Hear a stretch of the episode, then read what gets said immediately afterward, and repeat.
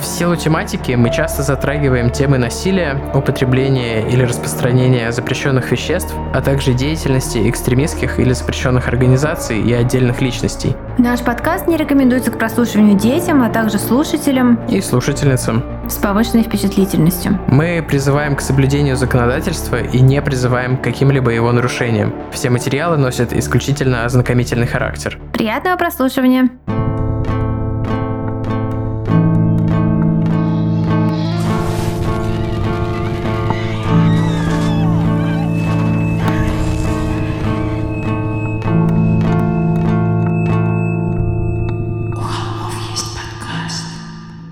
Всем привет! Вы слушаете «У холмов есть подкаст». Привет, и это мы, Тима, Валя, Валя и Тима, и генератор настройки напротив моего дома, который составляет нам сегодня невольный аккомпанемент. Да, мы записываем это все еще в декабре, потому что мы решили не оставлять вас в одиночестве, пока мы работаем усиленно над нашим новым подкастом про который еще сегодня поговорим. И поэтому в декабре записываем выпуски на январь, чтобы пока мы будем заниматься разными другими делами. Я, может быть, отдохну в отпуске даже. Я точно поеду, но я буду брать с собой ноутбук, поэтому там непонятно пока. Ох уж эти отпуска с ноутбуком. Вот. Э, но чтобы вы не скучали, мы запишем сейчас вот этот выпуск, еще через пару дней запишем бонусный, и они выйдут для вас в январе, потому что мы вас любим. Вот. Да, мы вас очень любим и поздравляем вас с прошедшими праздниками. Надеемся, что вы хорошо отдохнули на каникулах и что вам э, не супер ужасно было возвращаться к реальности и к рабочим будням. Вот, очень надеемся. Мы чувствуем вашу боль, потому что сейчас конец декабря,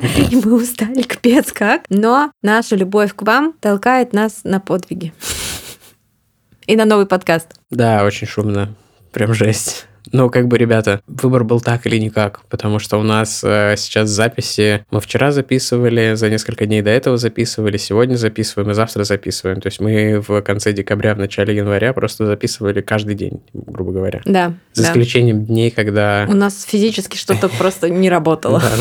Или позавчера был супер ливень, и было невозможно записывать, потому что его было слышно. Да, был мега шторм с молниями, Марвуша забирался мне на стол и ронял слюни мне на клавиатуру, потому что он так делает, когда ему страшно. И мне приходилось его обнимать. Ладно, я, как, я обещал Вале, что я не буду жаловаться, поэтому надо переходить к каким-то другим темам, перестать описывать свой ежедневный быт, потому что описание моего ежедневного быта звучит как жалоба. Давайте про новый подкаст поговорим. Значит, да, на каникулах мы занимались в основном социальными сетями нашими для нового подкаста и записали все, все оно там на монтаже, на оформлении музыкальном. Это мы сейчас такие смотрим друг на друга очень выразительно, потому что мы с вами говорим из декабря, когда у нас только половина записана. Ну, у нас нет выбора, поэтому мы запишемся. Вот, значит, релиз там чуть-чуть подвинулся. Мы, по-моему, уже объявляли, что будем выпускать в конце января. Буквально на неделю у нас все подвинулось на февраль. Вот. А пока что можно пойти что сделать? Можно пойти в наши социальные сети у Холмовские и там найти ссылочку на аккаунты нового подкаста, на да. них подписаться, там же мы начинаем заполнять их контентом. У нас э, у нового подкаста мы так решили, что будет э, фиолетовая социальная сеть и Телеграм. С ВК мы пока у нас нет э, ресурса на ВК. Вот. Посмотрим, поменяется ли это, но в ближайшее время у нас только Телеграм и Грам. Значит, э, соответственно, и там, и там можно пойти да, можно пойти подписаться, посмотреть, что там, там уже есть. уже есть э, разное. Мы работаем и стараемся над э, красивым и полезным, интересным наполнением всего этого. Ну и главное, главное, уже появился фид нашего подкаста нового Клуб 27, и там можно послушать тизер первого... Трейлер. Трейлер. У нас с Валей спор по поводу того, что такое что тизер, такое что такое трейлер. Тизер — это просто кусочек, а трейлер — это монтаж разных кусочков кусочков собственной драматургии внутренней, который ты смотришь, и он обычно намного лучше, чем сам фильм.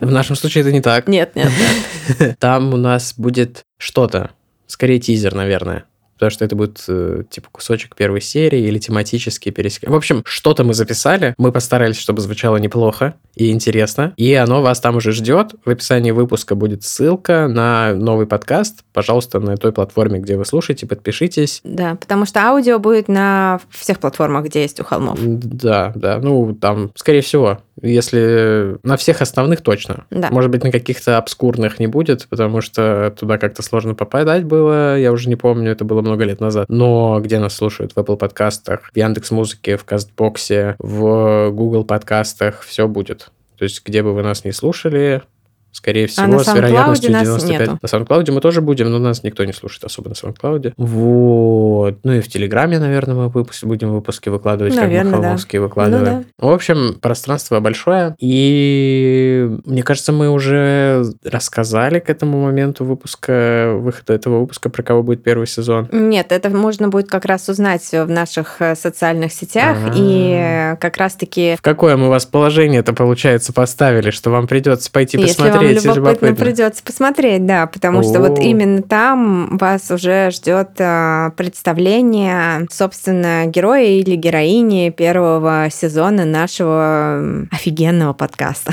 который дался нам огромным-огромным трудом. Год работы. Я думаю, что нам нужно сделать какую-то рубрику в социальных сетях, где мы просто будем рассказывать, как мы устали. Аня на бусте надо будет записать. Где мы просто будем рассказывать все факапы во время работы, как все шло не так, как было. Я попала в больницу, потом у меня был ковид, потом у меня началась астма. Тима тоже болел, Тима пропадал голос, короче. Мы решили записывать по субботам. По субботам у Вали началась стройка рядом с домом. Да, да, да, да, да. Вот сейчас, собственно, суббота, и там фигачат отбойные молотки. Ну нет, Мгм. там всего лишь генератор, конечно, но там типа чуваки стучат молотками по досочкам. Строители. Да. Так мы представляем строительство с Валей, по крайней мере. Да. И мы рады начинать этот год с э, ставшим уже традиционным спонсором из нашего прошлого года, поэтому сейчас пара слов о нем.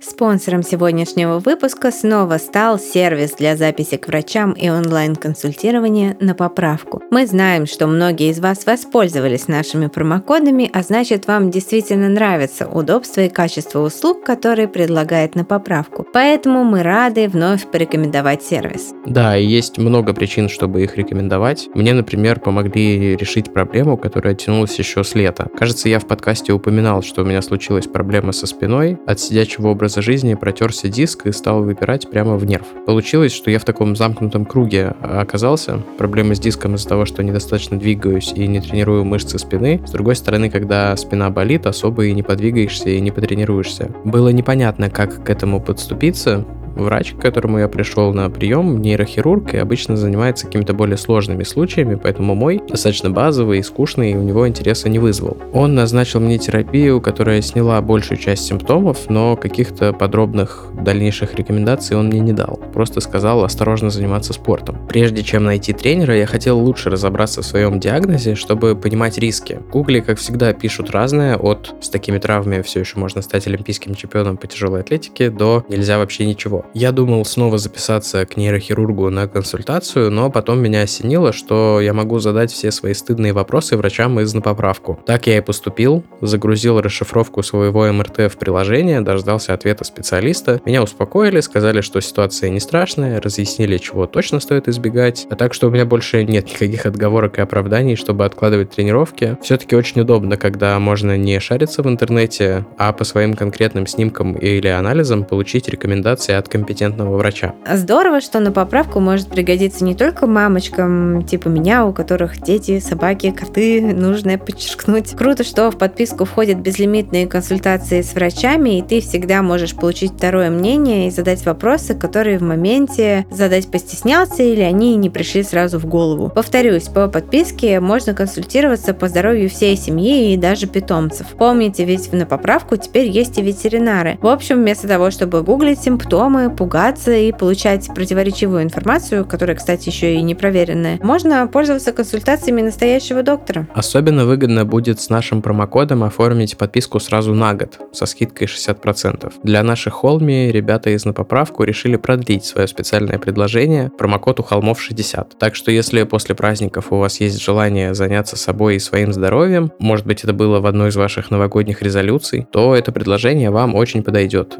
Повторю, что по промокоду у холмов томов 60, вы получите год со скидкой 60%. Я вот себе как раз такую недавно и оформил. Обязательно переходите по ссылке в описании и оформляйте подписку на на поправку. Есть противопоказания, необходимо проконсультироваться с специалистом для лиц старше 18 лет. Большое спасибо нашему спонсору, а мы переходим к теме выпуска и начинаем, как всегда, с художника. Спасибо большое за эту обложку Кости. Его э, позывной в фиолетовой социальной сети Хаскост. Э, мы, конечно же, отметим э, в э, посте это. С Костей мы один раз уже сотрудничали в прошлом на выпуске под названием Changeling. Это было давно. Поэтому э, классно, что мы вот так вот вернулись к сотрудничеству. Спасибо большое, Костя, за эту классную обложку.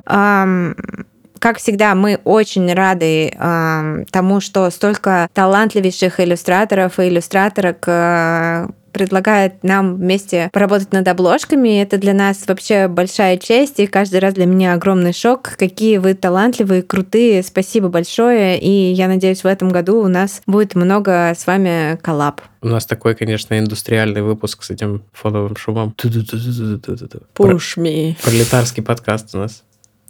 Ну, пасаран. Ну что, друзья, перед тем, как мы перейдем уже к основной истории, я немножко расскажу о том, как же как же вообще мы нашли тему этого выпуска? А, дело было так. Настал черед а, импортзама, которого мы, кстати, с Тимой хотим ребренднуть и отныне называть Ру crime. Но здесь а, спорно, потому что события будут происходить в Татарстане, но убийца русский.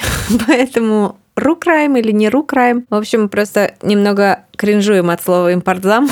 Тат crime. Тат crime. Ну вот, можно как крайм и регион ставить. Этот э, циферный. Циферный. Если в Петербурге крайм 78. Вот надо посмотреть. Казань, это какой? Татарстан. Татарстан. Оно должно быть там в начале, потому что республики в начале. 16. Да, 16. Но у нас 18 плюс, конечно, не 16. Так вот, я замутила опрос э, в нашей э, социальной сети. Просто спросить, что вы, что вы хотите, что, чем вы живете и дышите в плане микотки, э, постсоветской микотки в наше время? В зарубежном true crime е Валя хорошо разбирается. Да. А вот этот э, советский, российский true crime, она к нему с, с ним на «вы», поэтому да, я она как бы, да, всегда запрашивает Я темы. лично как-то вот не, ну, Валя как- очень как- триггерит это все. Да, меня это очень-очень триггерит. Ну, наверное, еще потому, что я отчасти помню там советское время, постсоветское, 90-е, да, поэтому это все для меня очень-очень близко, и я, я не могу. Мне вот это вот, мне это тревожно, мне это тяжело, поэтому я не очень разбираюсь. И вот всегда спрашиваю, теперь вы накидали столько тем, что у меня их просто вот целая копилочка, теперь спасибо большое. Ожидаемо. Пацаны, Тима смеется, что я употребила слово копилочка. А в нашей семье она имеет другое Да, значение. я думаю, у многих людей, когда какой-нибудь приходит ремонтер домой, и все горят. Вот, у меня есть большой запас. Ожидаемо тема банд была лидирующей, но мы как-то решили пока туда не ходить и Мне кажется, ну, просто все про это сделали, включая какого-нибудь, я прошу прощения, Максима Каца даже выпустили видео про это. Ну да. если уж такие там, типа, ютубы на миллионы просмотров сделали, это, мне кажется, ну, просто нет смысла, если мы будем в эту тему Ну да, углубляться. ну справедливости ради, еще летом наша замечательная СММщица Катя скидывала мне ссылку на книжку, по которой снимают сериал, и говорила, Валя, надо делать. Валя такая, а что? Я лучше почитаю про зарубежных маньяков. Ну и как бы мы, мы могли бы быть первыми, но мы не стали, и быть не первыми. Мы не хотим. А здесь а, это тоже Татарстан, но это серийный убийца, это 80-е годы. И когда пришло сразу, наверное, 4 или 5 запросов с этой фамилией, я поняла, что я ее не слышала вообще раньше. Суклетин. Бегло погуглив, я поняла, что это какой-то абсолютно лютый чел. И, наверное, я оставлю его на другой раз и сделаем выпуск про что-то другое. Вот. Но потом пришло такое сообщение, пересказывать его своими словами, говорилось, сделайте выпуск про Суклетина. Мои родственники знали его лично. Я тут же попросила этого Холми прислать, собственно, подробный рассказ о том, что же такого, какой, какой личный коннект есть э, с этим кейсом. Э, Нам пришло письмо, и, собственно, с этого письма мы начнем нашу историю. Я буду сейчас читать письмо, оно начинается с фразы «Я родился», и у меня сразу автокомплит песня «Кровосток». «Я родился в Москве в 70-м, моча рано ударила в голову». Да, ставьте какой-нибудь э, эмоджи с- Череп. с, с- с черепами или с капельками. Или с ножом. Или с ножом, если у вас такой же автокомплит. Кровосток. Да. Раньше у меня был долгий путь принятия группы Кровосток, но сейчас, мне кажется, это прям очень круто. Вот. Ладно, перехожу к письму.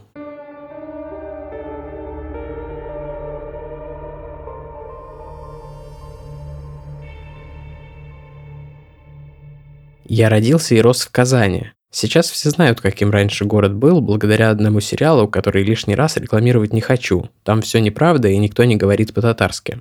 Я с детства очень хорошо дружу со своими тетей и дядей. Его, к сожалению, уже нет в живых, живут они в пригороде. Дядя мой Юра родом из известного бандитского поселка Васильева.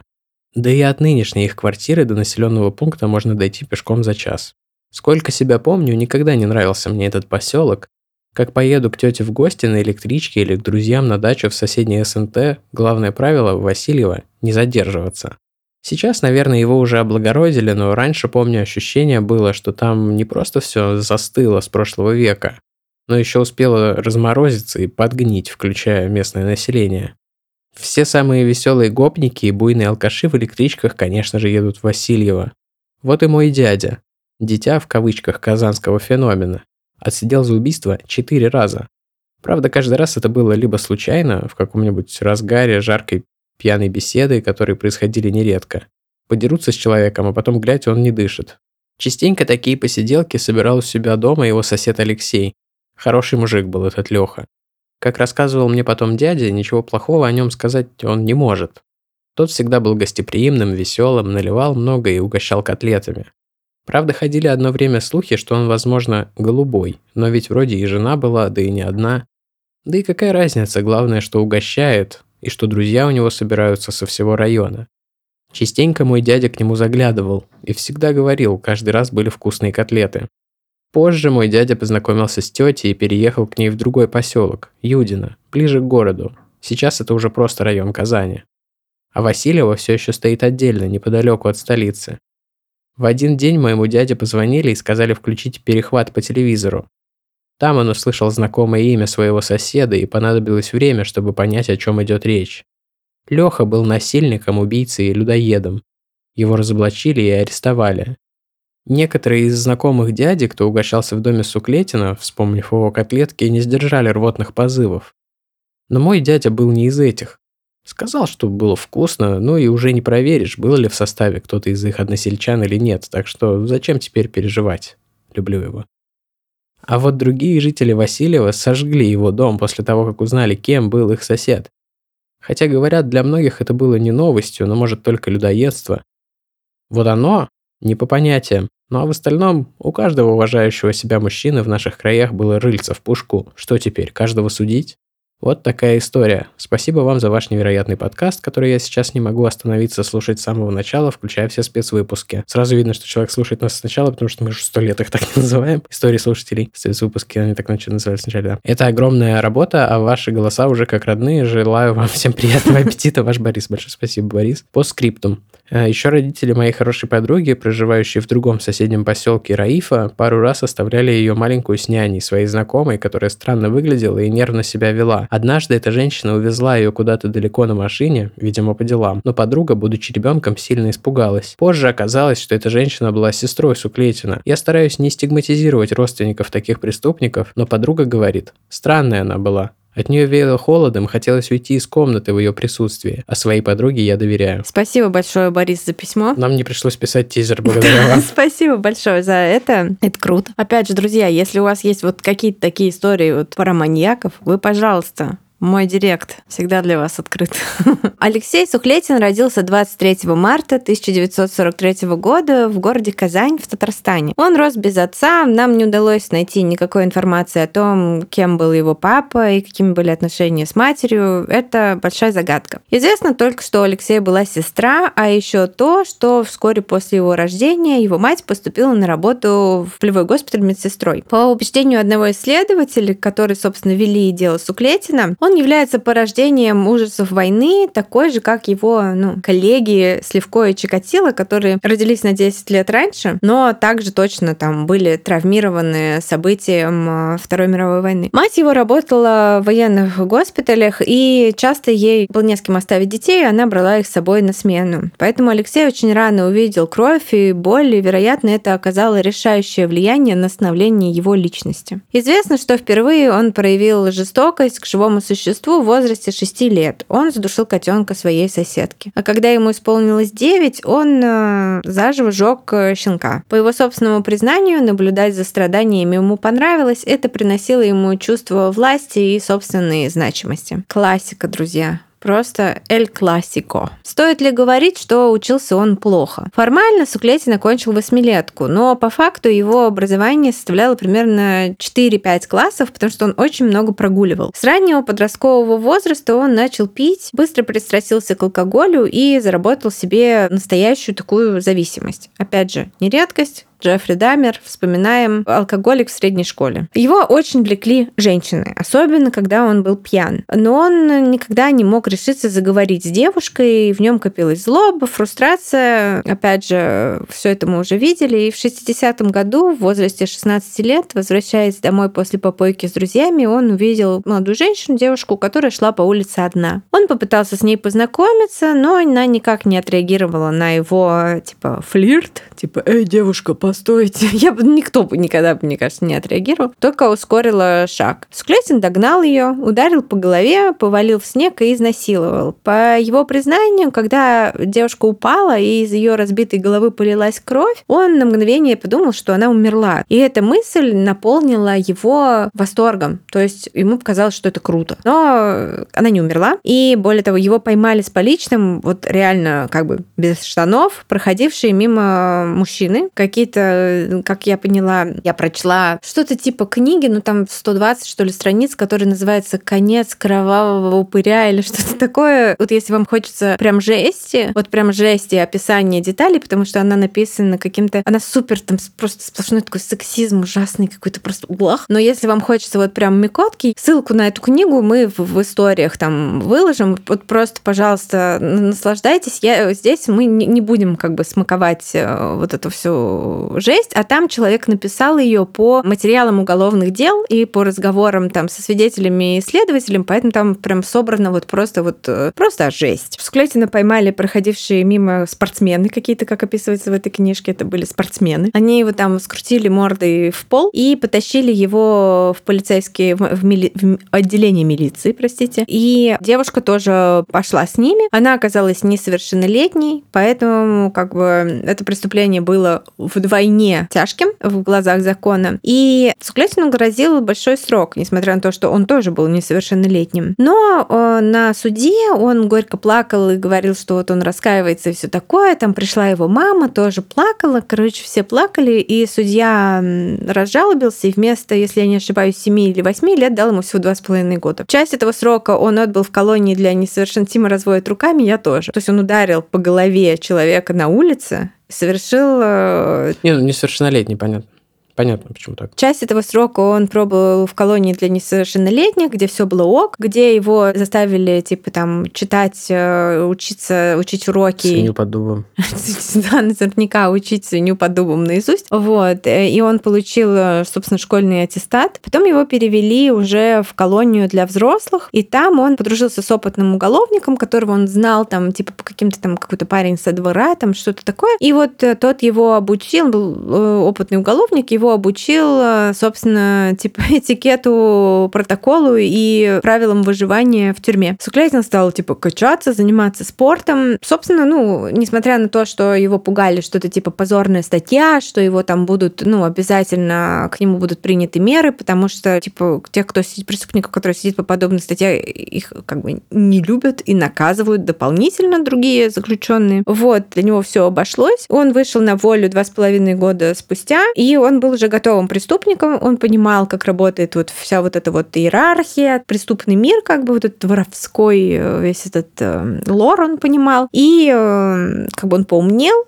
и видел свое будущее в криминале, собственно. Он решил, избрал это как бы своим жизненным путем. Однако свобода его продлилась недолго. Он вернулся жить к маме. Мама заставляла его найти работу. Он не хотел. Вместо работы он ходил бухать со своими друзьями. А также он стал намного более уверенным в себе из-за отсидки, типа там классным пацаном, и стал знакомиться с женщинами, и научился как бы проявлять какое-то вот такое обаяние, про которое все потом будут говорить, потому что если на него посмотреть, особенно вот в документалках на этих блин, хрониках это просто, просто какое-то блевотное чмо. Но тем не менее, как бы каким-то образом он постоянно знакомился с женщинами и вот э, проявлял какое-то что-то вот он, он, он умел, короче, умел как-то вот в разговоре, не знаю, там расположить к себе. Вот, но на все это нужны были деньги, работать он не хотел, Поэтому однажды, когда ему не на что было выпить, они с другом по наводке отправились в дом одинокой пенсионерки. Какой-то их общий знакомый там клал ей плитку или что-то там, мелкий ремонт ей делал. И они представились газовщиками, как это водится. И бабуля, конечно, открыла газовщикам. Типа два молодых парня пришли, типа, проверить э, газовую колонку. Бабушку они связали и приказали отдать э, пенсию. Типа, соучастник, э, подельник Суклетина считал, что, ну, типа, связали бабушку, и пусть она лежит, ничего. А Суклетину раздражало, что она там, типа, плачет, и он ей дал по голове. Бабушка потеряла сознание. Опять же, типа, просто потому, что ему хотелось сделать ей больно. Они нашли у бабушки 80 рублей, спрятанные, там, завернутые в платочек где-то в тайнике. Это вся ее пенсия которую она только что получила, и они ушли, бросив ее с пробитой головой на полу. Бабушку спасло то, что на шум пришла соседка, она увидела, что дверь приоткрыта. Собственно, если бы они заперли дверь, наверное, бы, как бы, может быть, бабушка бы и умерла. Дверь была приоткрыта, соседка зашла внутрь, обнаружила старушку, вызвала милицию и скорую. Скоро приехала, бабушка пришла в себя, и по показаниям этой пенсионерки Суклетина и его подельника обнаружили вот буквально за углом, за распитием пива там в соседнем пивнике. Деньги у них были при себе, за исключением того, что они уже успели пропить. Вот. Сразу можно заметить, что формируется такой паттерн. Суклетин очень высокоинтеллектуальный убийца. Да, просто вау. В одном ряду с э, Израилем Кизом и Риджуэем по степени в, планирования. В одном ряду, я бы сказала, с этим... А, Генри Ли Лукасом. Э, нет, с челом, который этот э, суперкиллер мафии а, в Нью-Йорке. Как... Айсман. А, с Айсманом, да, в одном ряду с Айсманом, который такой, типа, давайте убьем их так, чтобы все подумали, что это пищевое отравление. Вообще просто... Бабушка их опознала, и это был короткий и очень безжалостный судебный процесс. Несмотря на то, что Суклетин и его мама плакали, его отправили Э, на зону на 12 лет, все по-взрослому. Там он уже знал, как себя нужно вести, и в отличие от вот позорной статьи за изнасилование несовершеннолетней, по которой он сидел в первый раз, теперь он сидел по, за более как бы престижное преступление, за грабеж пенсионерки, поэтому ему уже не грозило там типа быть э, quote-unquote опущенным. Он заработал себе... Что, Тима? Я думаю, quote-unquote опущенный войдет в золотые цитаты у Холмов весь подкаст. Ну, ну, сори. В общем, используя, типа, эти рекомендации, которые дал ему его друган э, во время первой отсидки, он получил, заслужил место шестерки при авторитете по прозвищу князь. Этот э, авторитет, как там какая-то сложная иерархия, он был вторым человеком на той зоне после так называемого законника. Ну и если второго человека звали князь. Первого, конечно, звали Горшок.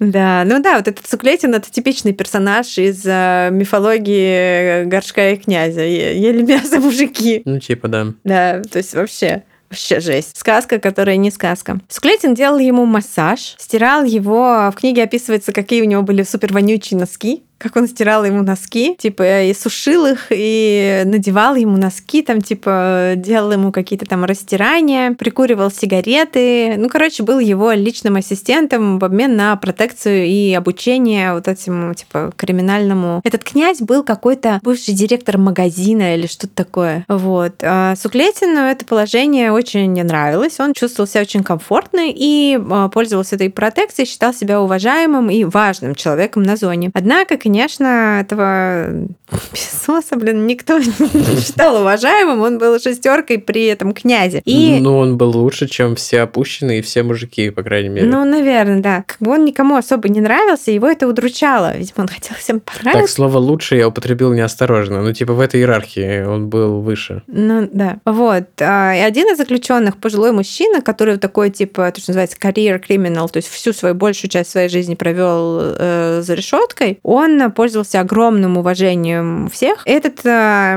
пожилой мужчина, дедушка, этот считал Суклетина мразью и всячески ему это демонстрировал, а Суклетин пытался с ним подружиться. Вот. И э, Суклетина это страшно бесило, и в очередной раз, когда дед послал его, типа, далеко и надолго, Суклетин, э, я так понимаю, убил кота, которого этот пожилой человек подкармливал во дворе колонии. Это был, типа, его кот. Это был дед и его кот. Вот. И Тима просто тут фоткает нас, и я в пижаме.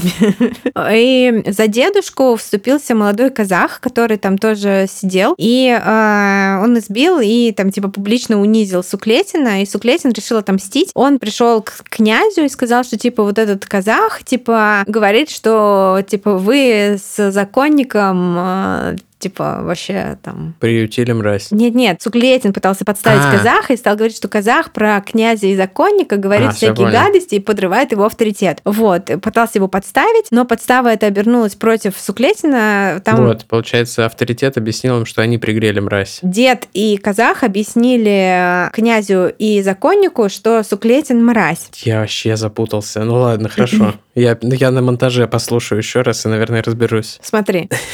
Суклетин хотел подружиться с дедом. Дед а, его а дед? отверг. Дед? дед это просто дед. Он не в группировках, он просто такой супер уважаемый дед. Ну, ну, типа, дед э, криминалитет. Дед криминалитет, да. А дед не хотел с ним дружить, Суклетин угу. это бесило, Суклетин убил его кота. Да, это я понял. А, значит, э, дед расстроился и попросил своего друга, который тоже не вот, вот, вот не в этой группировке, казаха, молодого mm, качка. Все. Типа, отомстить Суклетину. Казах избил Суклетина, Суклетин пошел к своим боссам и сказал, что казах и дед полетут против них какую-то там угу. интригу. Всё, эти всё, эти послали понял. своих братков э, к деду и казаху. На терку. Но, но дед и казах, казах сначала там выбил им по 16 зубов каждого, там описывается крутой махач, вот, как он там в одиночку их всех положил, вот. И типа князь и законник сказали, что казах ты самый крутой, ты теперь у нас третий человек в нашей группировке, а казах им рассказал, что Суклетин мразь. После этого Суклетина понизили в статусе, да, опущенного с соответствующими последствиями. Вот. И, конечно же, же после всего этого, да? Это, ну, как бы писатели того времени тогда как раз по мотивам этих э, событий выпустили такое как бы идейное продолжение рассказов Варлама Шаламова про тюремный опыт. Ну, не совсем. Ну, в общем, рассказ этот про вот эту тюрьму я просто вспомнил. Назывался Don't Fuck With Cats. Очень известный такой поздний соцреализм. Да-да-да. Типа того. После того, как Цуклетин был наказан, скажем так, он держался сам по себе, много читал, занимался самообразованием, прочел почти все книжки в тюремной библиотеке и пытался с помощью стукачества заслужить выход э, по условно-досрочному, но его как рецидивисты не отпустили, и он отсидел вот от звонка до звонка весь свой срок. Вышел на свободу он в 33 года. В 76-м, освободившись, Суклетин вернулся в Казань. Там он познакомился с девушкой и женился на ней. Но отношения не продлились долго, он был крайне жесток с ней. Э, Все началось с приема, который он называл сатанинская щекотка. Типа он ей засовывал пальцы между ребер под под грудью, и это было, типа, очень больно. Я попробовала себе так сделать, это правда больно очень. Вот. Ну и закончилось все это, ну, как бы таким хардкорным домашним насилием, особенно после того, как он узнал, что его жена беременна. Вот, его это не понравилось. Набравшись решимости, девушка сбежала от него и вскоре подала на развод. После развода Суклетин переехал в поселок Васильево под Казанью, как я поняла, к своей маме. Сначала он работал санитаром в психиатрической больнице, но оттуда его быстро уволили. А потом устроился сторожем в садоводское товарищество Коэнлык. В переводе с татарского это означает «яблоневая роща». И это название нашего выпуска, потому что нам показалось, что это ну, прикольно. Вот. А не называть его типа кровавый людоед, там, а назвать его, как бы, вот вы выучили новое слово на новом языке, и мы тоже. Там ему выделили небольшой коттедж, который называется Сторожка, потому что он сторож. вот. И он в нем поселился. Ну, то есть это описывается и выглядит на фотках как просто маленький домик. А мне просто сторожка представляется себе это изба этого унабомбера в, mm-hmm. в лесу. То есть нет, у него был как дом там, с несколькими комнатами. И э, в выходные Склятин часто мотался в Казань выпить, познакомиться с женщинами, потусить. И однажды на железнодорожной станции Васильева, ближайшей к Энлыку, он заметил девушку, которая сразу привлекла его внимание. Но пройдет еще целый год, прежде чем Мадина Шакирова, а вот Мадина или Мадина, расскажите, как правильно, потому что у меня есть знакомая, она называет себя Мадина, она татарка, а вот в документалках ее называют Мадина, вот эту Мадину, Мадину Шакирову. Поэтому мы будем называть ее, наверное, Мадина. Вот. Но если это неправильно, не обижайтесь и поправьте нас. Мадина Шакирова родилась в 56 году в поселке Васильево в обычной советской семье. Папа и мама ее работали на заводе, какого-то особого внимания, любви или заботы к ней не проявляли. В семье всегда была там еда, что надеть, ее не били, над ней не издевались, но и какой-то там нежности и какого-то parenting у нас не было, у них не было. Да, у нас тоже. Будучи подростком, Мадина открыла для себя, что нравится мужчинам. Невысокая, темноволосая, черноглазая, она была, наверное, главной красавицей поселка. Но ей самой не очень нравились местные деревенские парни, их нелепые ухаживания. Она хотела какой-то большой роковой любви, такой, чтобы прямо ее это сбило с ног фантазировала о всяких секс-символах того времени, например, об Алэне Делоне. Родители забеспокоились, когда ее оценки начали катиться вниз. Дима, я просто маленький соцопрос. Ты можешь себе представить с налета, как выглядит Ален Делон? Да. Окей. А что? Просто проверяю. Ну, я он такой брюнет. Generation. Волосы назад. Ну да. Да, да, все. Это просто был маленький тест на... Сейчас а, я покажу. Вот эту фотку я всегда представляю. Миллениалы versus э, зумеры. Вот эту фотку. Такой типа Теда Банди. Типаж Теда, Теда Банди. Типаж Теда А. Ну, Окей, польстил ты Теду Банди, конечно, но давай, ладно. Мог сыграть в кино Теда Банди. Протезы зубов кривые надеть да. и мог сыграть. Учиться она никуда не поступила, и после школы ей была, по сути, одна дорога на завод, где работали ее родители. Она этого не хотела, и тут из Узбекистана приехал ее дядя по маминой линии и рассказал ей о том, что на юге можно устроиться на высокооплачиваемую работу, там всегда тепло, много фруктов, и все мужчины будут сходить по ней с ума. Мадине это описание понравилось, и она решила поехать в Узбекистан но там ее ждало горькое разочарование. Пыльный серый город, полный пятиэтажек, работа на заводе за вполне стандартную зарплату и жизнь в переполненной общаге и какие-то бесконечные приставания от не особо привлекательных кавалеров, которые ее и в родном поселке-то, в общем, уже успели утомить. Мадина начала пить, чтобы справиться с депрессией, и вскоре ее уязвимость заметила старшая из ее соседок в общежитии, которая склонила 18-летнюю на тот момент Мадину к сексуальным отношениям и даже стала контролировать ее жизнь. Ну, то есть там как бы ну, вы поняли, знаете, как это бывает, токсичные отношения. И чтобы их разорвать, Мадина выбирает достаточно нестандартный э, путь, начинает встречаться с другом своего дяди, не очень приятным взрослым мужчиной. Это не срабатывает, и отношения с ним только сильнее вгоняют ее в алкогольную зависимость. В конце концов, сделав над собой огромные усилия, Мадина уезжает из Узбекистана обратно в Васильево к родителям и все же исполняет их волю и идет токарем на завод, где они и работали. Ее жизнь, несмотря на то, что мечты о великой любви так и не сбылись, начала понемногу налаживаться. Ну, то есть там работа, какая-то рутина, отсутствие каких-то токсичных особо отношений, за исключением отношений с родителями, подозреваю.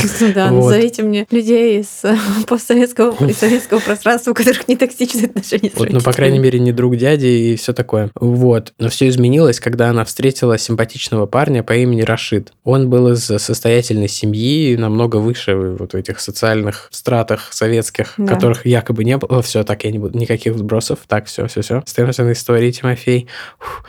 Так, значит, в общем, он был социальным статусом гораздо выше, чем Мадина, но их любовь как бы была сильнее каких-то таких условностей, и они стали неразлучны. Мадина была безумно влюблена и счастлива до тех пор, пока не обнаружила, что беременна. Она ожидала, что Рашид тоже будет счастлив, и они поженятся, но он, услышав новость, предложил помочь с организацией оплаты аборта. Когда она в слезах отказалась от этого, он просто-напросто исчез из ее жизни. Мадина родила дочку и стала жить с родителями.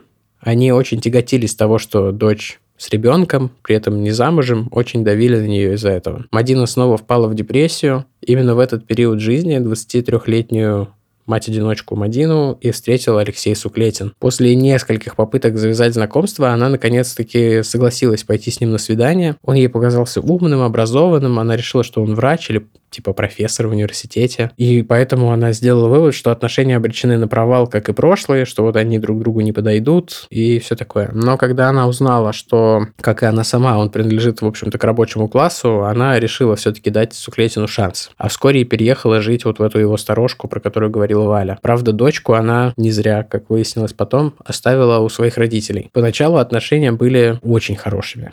Суклетин буквально носил, не буквально, фигурально, носил Мадину на руках, осыпал ее любовью, вниманием. Literally.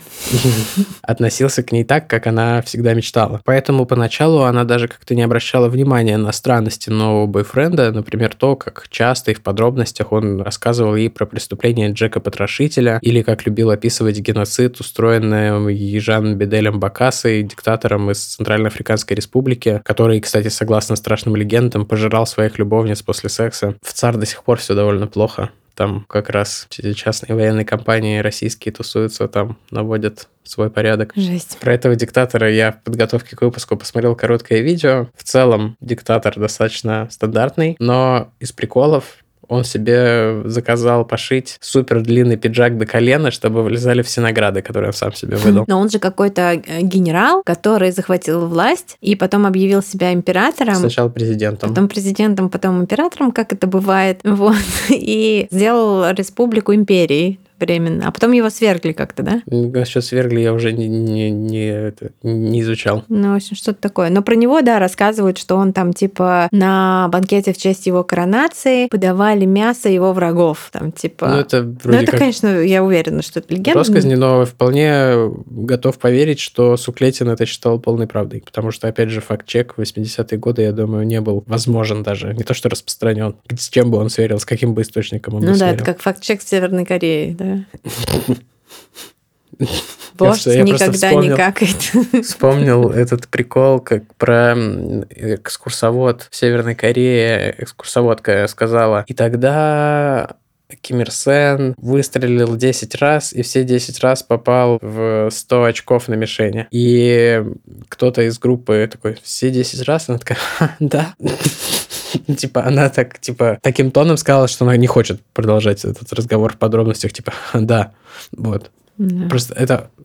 Я видел это в каком-то шоу, и это было Ну, очень смешно. вот увидишься скоро с нашим другом Никитой, и он тебе расскажет про свой визит в Северную Корею. Он всякое мне рассказывал. Ладно, возвращаясь обратно к истории, он любил рассказывать всякую жесть, в том числе про каннибализм вот этого диктатора, вымышленный или настоящий. И она как бы шаг за шагом проникалась его безумием, можно сказать. Потому что затем она стала принимать его аргументы, когда он стал уговаривать ее стать соучастницей разных преступлений. Например, разве это преступление взять немного денег у богатых и наглых таксистов, которые зарабатывают на том, чтобы наживаться на людях, которым нужно добраться домой поздней ночью?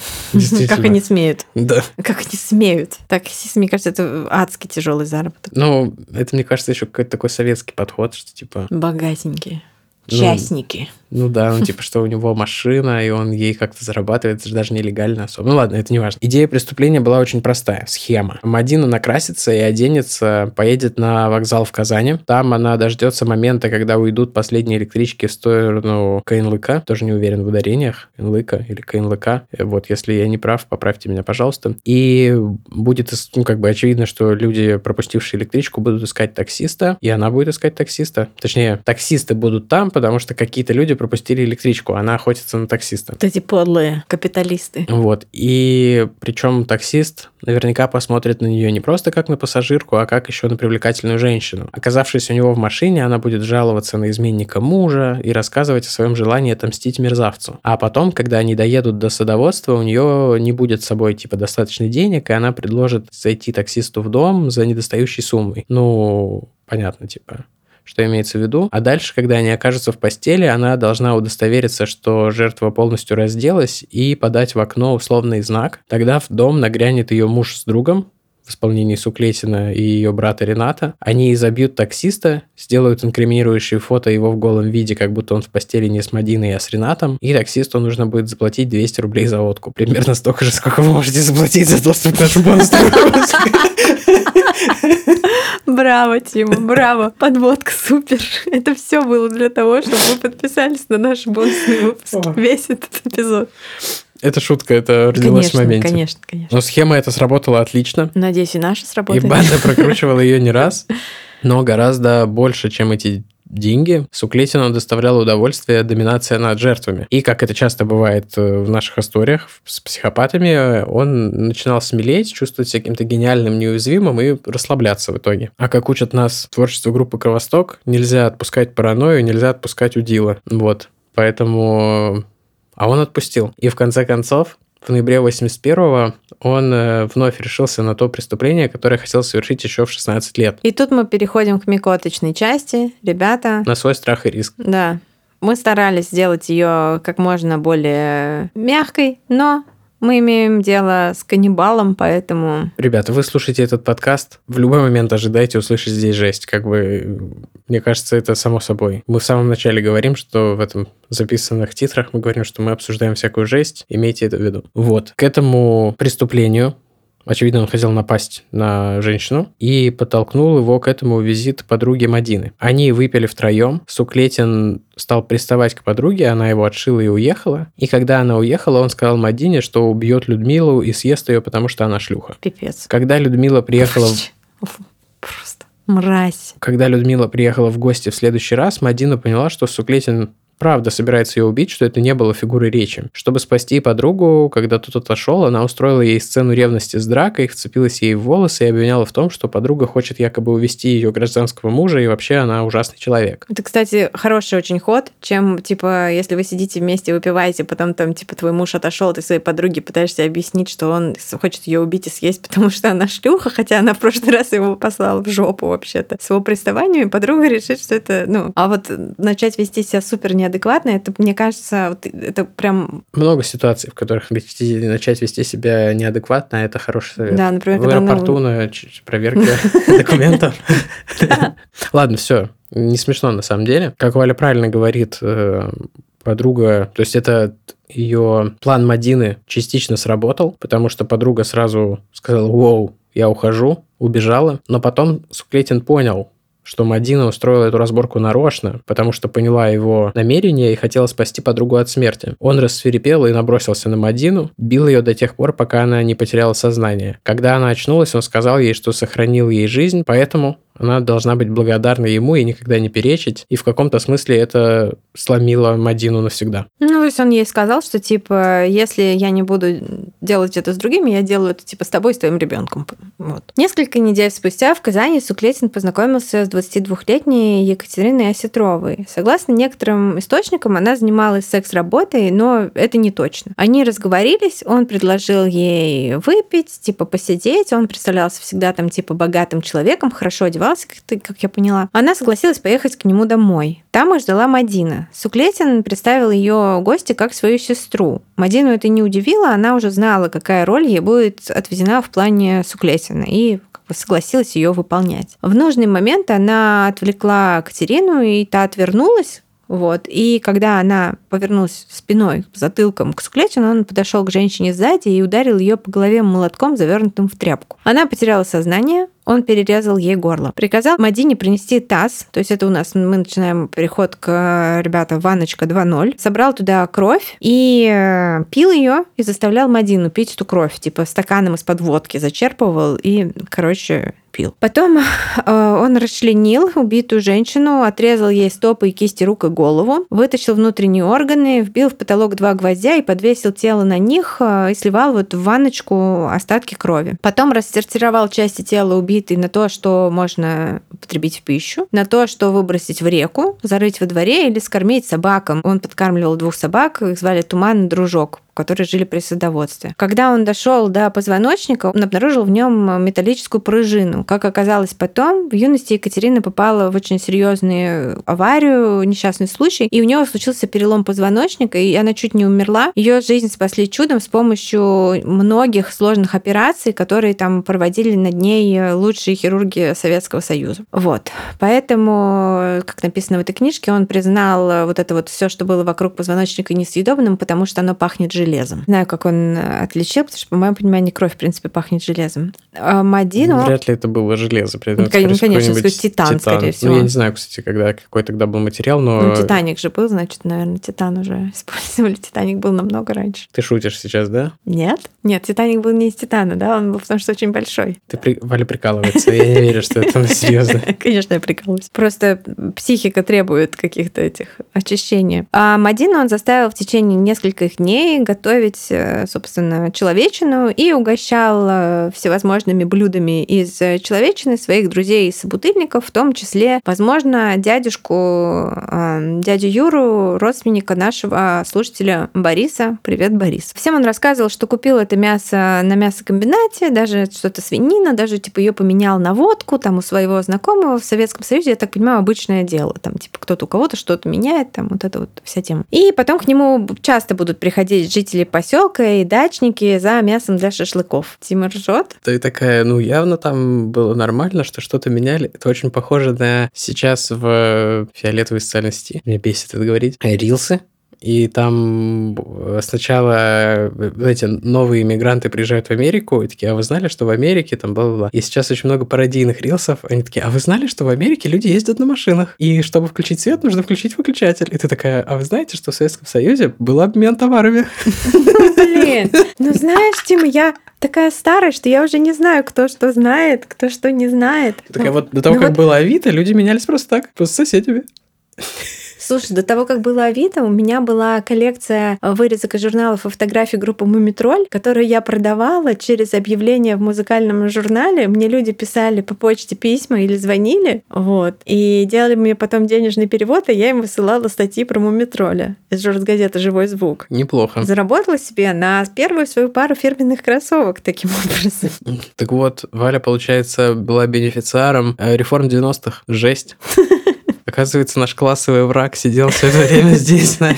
Так, ладно, все, ребята, очень неприятная история, поэтому мы так отвлекаемся. Мы знаем, что это отвлекает, поэтому давайте сейчас мы сосредоточимся и вернемся и расскажем до конца уже все. Так вот, жители поселка, жи- ну точнее жители садоводства, дачники, они принимали это все за чистую монету, свинина с мясокомбината, не могли почувствовать разницы. А вот Мадина отличала и запах, и вкус. Я так понимаю, что она описывала в своих показаниях, которые она потом будет давать, именно вот э, как, какой это запах, какой он там типа сладкий, очень гадкий, запах э, человеческого мяса. И этот запах преследует ее вот всю жизнь. Поначалу она отказывалась готовить э, суклетину, то, что он ей э, просил, у него были свои рецепты, типа жареное сердце, он ее избивал, говорил, вот в этот раз, типа, я так и быть сготовлю, но потом будешь ты. И ей пришлось ему подчиниться. Потом он ей сказал, опять же, что иногда я буду вот так делать, приводить домой женщин и делать с ними то, вот, что я делаю. И если ты откажешься, ты следующая. То есть она жила в постоянном понимании этого. В январе 82-го, во время новогодних праздников, Суклетин привел домой двух молодых женщин, с которыми познакомился на железнодорожной станции. Они выпивали, закусывали. Мадину он опять представил сестрой. И одна из этих девушек была типа маленькая, супер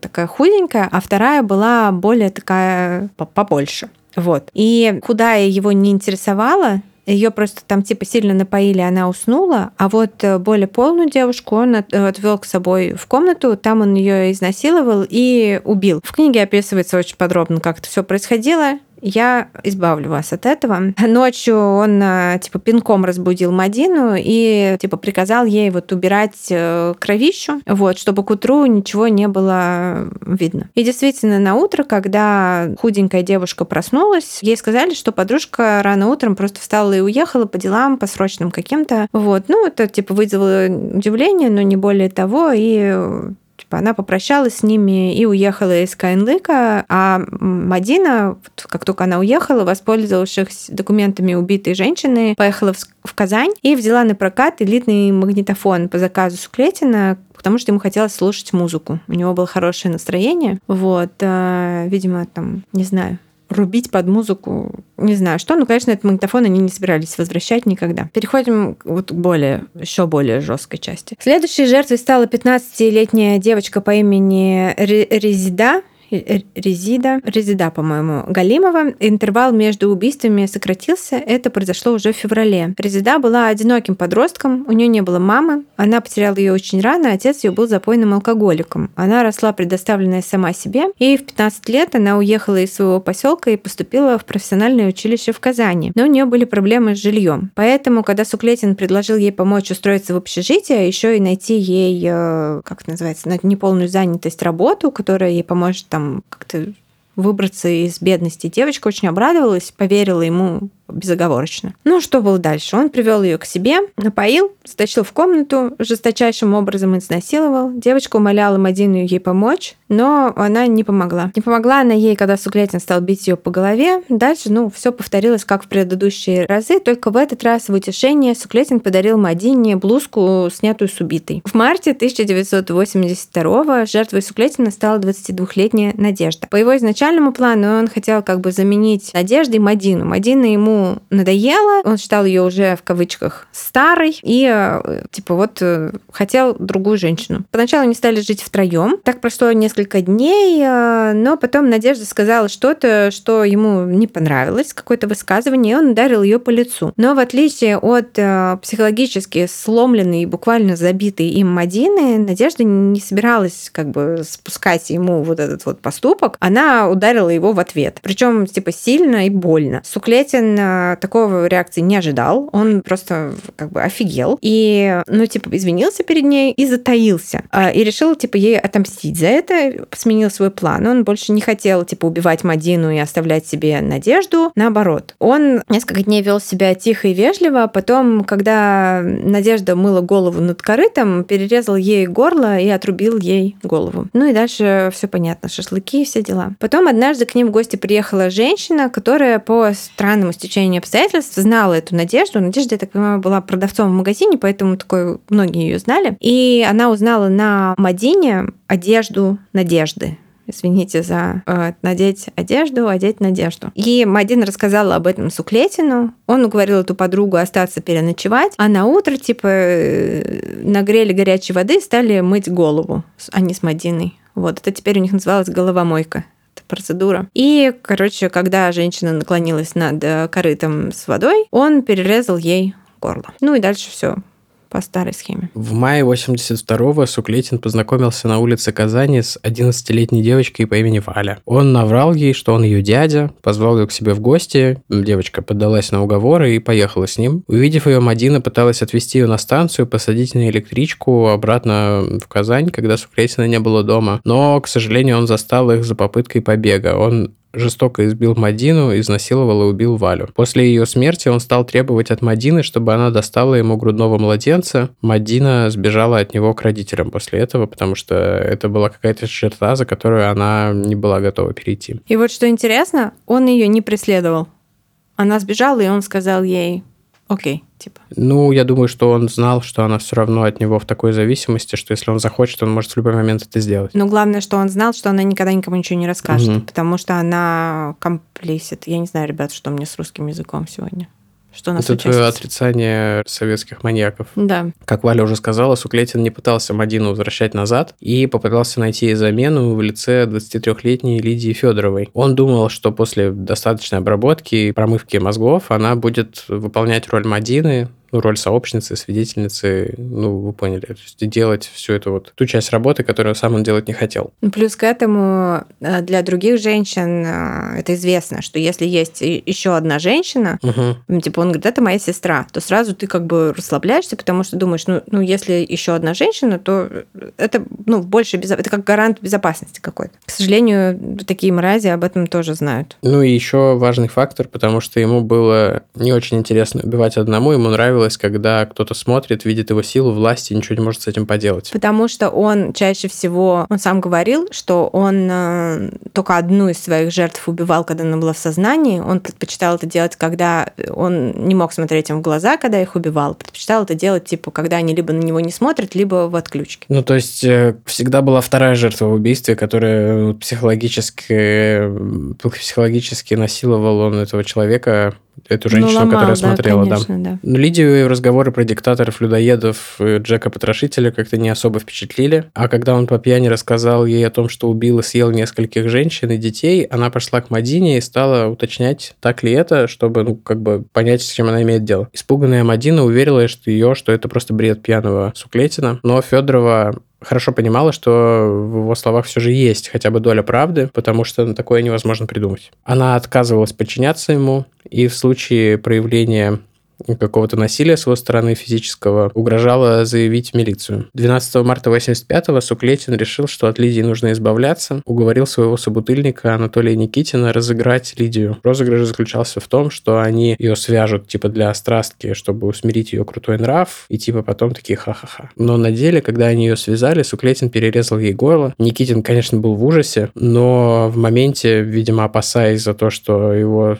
сочтут соучастником, если он как-то об этом кому-то расскажет, он подчинился Суклетину и даже помог ему расчленять девушку. После этого Суклетин пошел к Мадине, сказал, что Лидию он убил, потому что она шлюха, а Мадина его единственная любовь. Ублюдок. Мадина пошла к нему жить обратно, вымыла весь дом от крови, которая там успела накопиться. Тем временем, по заявлению о пропаже Лидии, ну, как бы чью пропажу заметили родственники, начались поиски. Милиция пришла в этот вот дом слэш-сторожку Суклетина, он рассказал им, что они расстались, она съехала. Осмотр комнаты ничего не дал, и офицеры ушли. Прошло несколько недель, и в гости к Суклетину зашел его приятель Юрий. Возможно. Возможно. Это был дядя Юра. Они выпили, и Юрий спросил его, знает ли он, куда делась Лидия. Пьяный Суклетин указал ему на бочку в саду. Юрий увидел... Нет, это не мог быть. Нет, нет, да, Юра смотрел... Дядя Юра смотрел по телеку это все. Да. Юрий увидел на дне бочки голову Лидии. Сначала сделал вид, что ничего не понял, что это бред пьяного окей, как скажешь. Вместе они поехали в Казань. На станции в Толчье Юрий тактически отделился от Суклетина, затерялся в толпе и пошел в милицию. Там он пытался рассказать о своей находке, но поскольку был испуган, пьян, его сочли за там, какого-то алкоголика в приступе белой горячки. Менты ленивые, как всегда. И продержали просто ночь его в обезьяннике, в ИПЗ. Там описывается, что он им говорил, там, типа, отрубленная голова, там, в садоводстве, Ну, ПНЛык, Они просиживают сторож. штаны, могли просто съездить проверить. Вот, что а, такого? Типа от него пахло водкой, и они просто типа решили, что это чувак просто в припадке. Утром когда он уже протрезвел, успокоился, он решил ничего не говорить, потому что не увидел никакой кооперации со стороны милиции. И когда Юрий вернулся домой, там его ждал Суклетин, он обо всем догадался и решил устранить свидетеля. Они там подрались, но... Э, Суклятин разбил ему об голову бутылку, но описывает, Юрий описывает, что он на адреналине просто, ну, типа, каким-то чудом он не потерял сознание и, типа, в крови побежал. Да, и, собственно, раненый он сбежал, снова пришел в милицию, рассказал, что произошло, они увидели раны, тем более он был уже не пьян, и как-то ему поверили и начали предпринимать какие-то действия. После обыска и обширных раскопок на участке, прилегающем к сторожке Сухлетина, были обнаружены останки семи жертв. Мадина, которая тоже была арестована, раскрыла все детали случившегося подробностях. Суклетин же пытался списать все на Лидию и на Мадину, что вот он типа только это Лидия и Мадина из ревности всех убивали, а он вообще ни при чем. Но это все было безуспешно. Когда он понял, что его, скорее всего, ждет смертная казнь, он начал сочинять признания, описывая в деталях женщин и их убийства. Он нарочно описывал женщин, реально существующих женщин. Вот, давал там типа имена, все это приходилось искать, плюс приходили запросы из других э, областей, пропавших без вести искали и так далее. Он э, очень умело замедлил ход расследования, там на несколько лет выиграл как бы себе несколько лет жизни. Потому что, конечно, Советский Союз — это вам не Америка, где там люди 20 лет на death row живут. Вот. А он, может быть, он даже надеялся вообще всех запутать, катался на следственные эксперименты. В общем, Ну, в Генри, Генри он- Лукас стайл. 87 год он мог дождаться, когда ведут мораторий на смертную казнь. Да, но его признали виновным в семи убийствах, хотя следствие считает, что за два года, которые он прожил с Лидией, он продолжал убивать жертв, просто смерть сменил свой модус операнди и делал это как-то по-другому, потому что Лидия отказалась э, быть его как бы сообщницей. У него порядка 20 жертв, но официально атрибутировано ему 7. К сожалению, правдивость его слов э, невозможно доказать, можно только опровергнуть. То есть, потому что как бы он-то себе прописал очень-очень-очень-очень много всего, но они только лишь опровергали его признание с помощью тщательных проверок. Ну, тела найдены, это Семь. можно было доказать. Семь. То есть Ну, вот этого семь вполне доказанных, да, достаточно. конечно. Суклетина расстреляли в июле 87-го, по другим данным, до 94-го он дожил, и он был типа последним, одним из последних, кого там Так говорят успели... почти про всех, поэтому... Ну, потому что не раскрываются, нету свободы доступа к информации, нету. Мадину посадили на 15 лет, ее признали соучастницей, для нее тоже требовали смертной казни, но защите удалось убедить судью в том, что она принимала участие в преступлениях из страха за свою собственную жизнь. В Каинлыке, как, мы, как уже рассказал нам Борис, дом Суклетина сожгли и на его месте устроили свалку всего района. Вот. Может быть, не лучшее решение насчет свалки, да, но... свалки это плохо, перерабатывайте мусор. И удивительно вот для меня все это время был очень удивительным вопрос. Скажу еще, что Мадину выпустили, она вернулась жить э, в поселок, но ее там как бы не приняли, и семья ее от нее отвернулась. И есть, она дала интервью в нулевые годы уже. Конечно, она такая, ну, как бы,